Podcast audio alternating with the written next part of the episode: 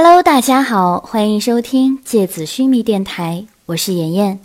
今天和大家分享的内容是《绝技风金道》第四回“左臂的龙鳞”第二节。我要你帮我复活银尘，准确的来说，应该是再一次复活银尘，因为我知道在这之前。其实银尘就已经死过一次了。他能复活，正是因为你独有的天赋——摄魂。银尘又死了。艾欧斯说完之后，才发现自己刚刚说的那句话有多么别扭。是的，吉尔加美什眼睛望着窗外，远处积雪的山脉。倒映在他清澈的瞳孔里。但你之前不是一直被囚禁着吗？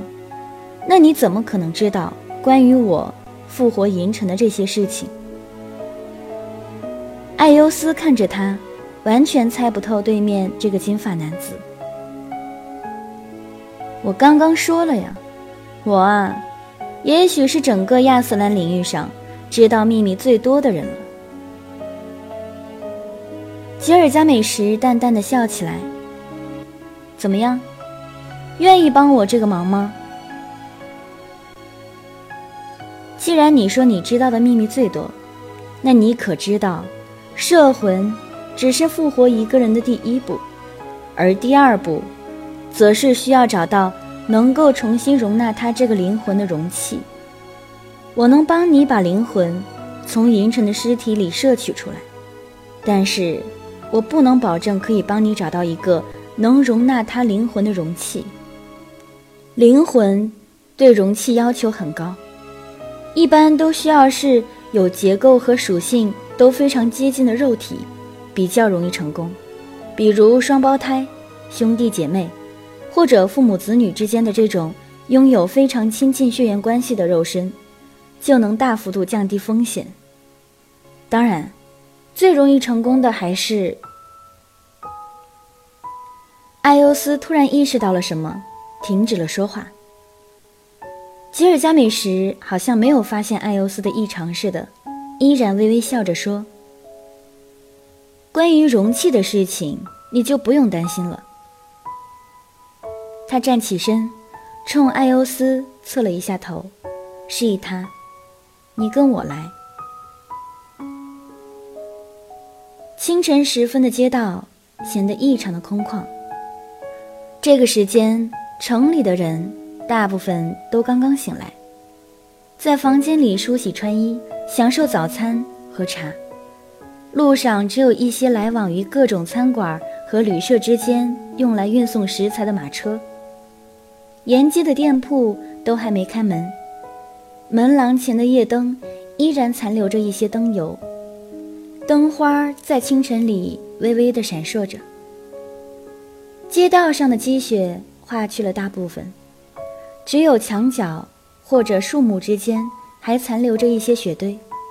空气里那种让人头脑清新的冷冽感，带着针叶树木的松香味。远处不时传来悠长清脆的鸟鸣声。吉尔加美什走在前面，他换下了昨天那身暗蓝色的刺绣长袍。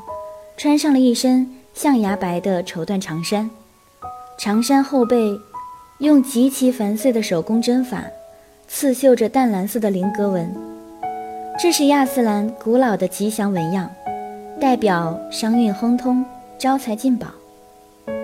厚实长衫的领口和腰间围着一圈柔软的黑色貂毛，让他看起来像足了一个富足的商人。他在前方休闲的带路。双手背在身后，好像也挺满意自己这身打扮。吉尔加美什不时地回过头，用有趣的目光打量着艾欧斯，嘴角依然凝着一丝若有若无的迷人笑意。艾欧斯换了一身烟灰色的反绒长袍，是用厚实而柔软的小山羊皮缝制的袍子，露在外面的一侧用油焗的方法。处理成了粗糙，但温软的鹿皮质感。哪怕是在隆冬时节的大雪里，走上几个钟头，伸手摸上去，也丝毫不会有任何冰冷刺骨的感觉。触摸之处，永远都是柔和温柔的鹿皮触感。长袍的重量很足，看起来充满了贵气的垂坠感。懂得面料和服饰的人，自然知道这套衣服价格不菲。而且仔细看的话，会发现，所有锁边用的都是极细的纯银丝线。这种线是用高韧度的纤维浸泡白银粉末后烘干而成，是皇室里常用的丝线。想要隐藏身份的话，最好像我一样，换一身正常人的衣服。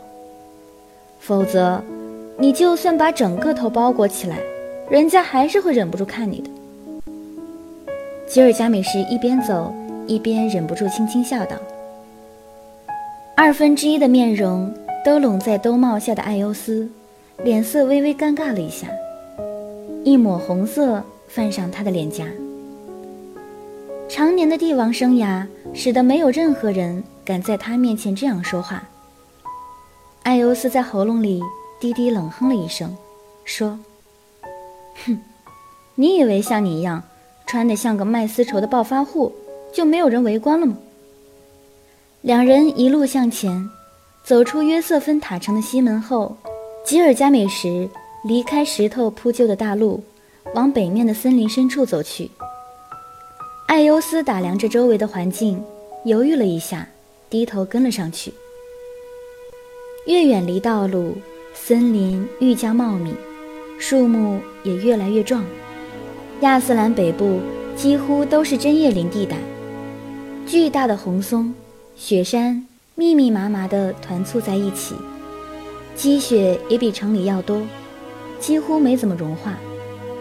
空旷静谧的森林里，除了偶尔的鸟叫之外，就只剩下两个人擦擦作响的踩雪声。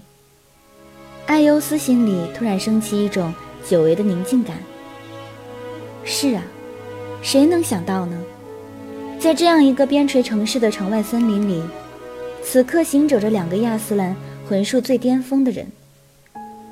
如果是几年之前，别说他们两个一起出现，就算他们之中任何一个单独现身，那肯定也是令整个城市万人空巷，沸腾喧嚣。而此刻，天地四下静谧无人。不远处的城镇，渐渐在暖和起来的清晨里苏醒过来。人们奔走忙碌，熙熙攘攘，操持生计。他们并不知道，一帝一绝此刻正在附近。他们和魂术没有关系，他们离杀戮的世界无限遥远。艾欧斯抬起眼。发现吉尔加美什已经停下了脚步。四周是拔地而起的参天巨树，厚厚的积雪上，吉尔加美什象牙白的身影在清晨森林幽暗的光线里显得饱满而温润。他此刻站在一个看起来仿佛山谷般的入口，两侧的山崖被积雪包裹着，留出一个光线幽暗的入口。吉尔加美什轻轻地蹲下身子。他伸出修长的手指，在地面某处地方用力地按一下。嗡的一声，空气里一阵轻微的弦音。山谷入口突然显影出一张仿佛金色细线编织出的丝网，无数游弋的金光沿着丝线网格流动了一圈之后，像被风吹散般消失在空气里。艾尤斯知道，吉尔加美什设下的封印。已经解开了。尽管这些丝线看起来弱不禁风，仿佛蛛丝般挥手即散，但艾优斯知道，如果不是吉尔加美什亲自解封这个封印，那么想要穿过这张金网，绝对不是一件很轻松的事情。看来，银尘的尸体应该就是保存在这个狭窄的山谷深处。艾优斯脸色微微有些苍白，但是他尽力掩饰着自己内心的震动。让艾欧斯吃惊的，并不是吉尔加美什放银尘尸体的地方有多么难以寻觅和层层保护，而是刚刚在吉尔加美什运行魂力解除封印的时候，艾欧斯几乎感受不到吉尔加美什体内的魂力变化和流动方向。他整个人仿佛静止在时间断层里，连一丝一毫的魂力都难以捕捉。难道说，他对魂力的运用已经到了如此出类拔萃、无迹可寻的地步了吗？还是说，他可以仅仅只用微弱到几乎无法捕捉的魂力，就能完成如此复杂的封印系统吗？吉尔加美什转过身来，他的脸庞笼罩在森林温润的光线里。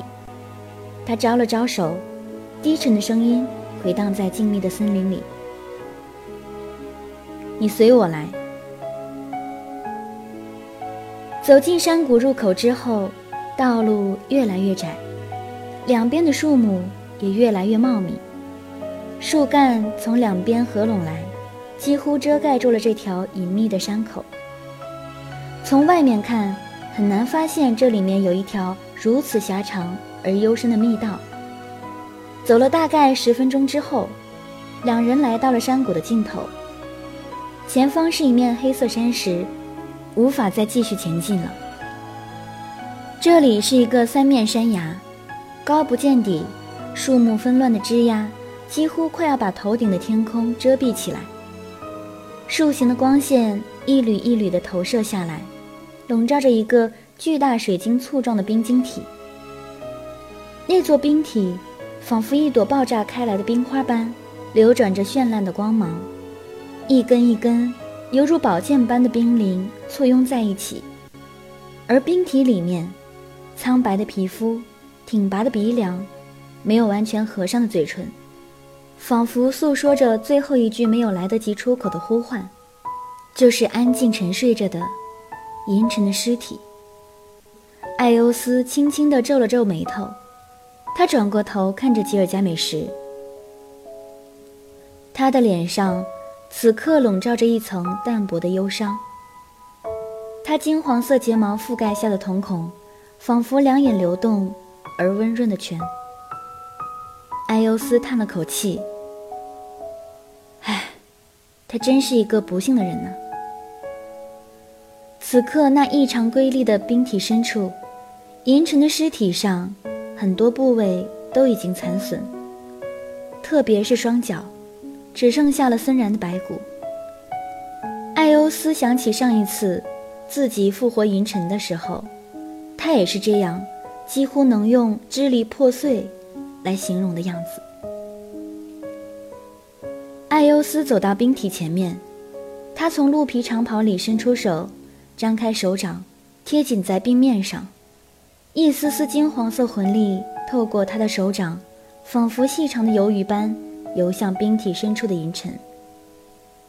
吉尔加美什静静地站在艾优斯身后，他一动不动地注视着他们，仿佛连呼吸都小心翼翼。等到艾优斯收回手，站起了身子。他才长长的呼出了一口热气。怎么样？吉尔加美什看着艾优斯，问道：“好了，今天的节目到这里就要结束了，大家晚安。”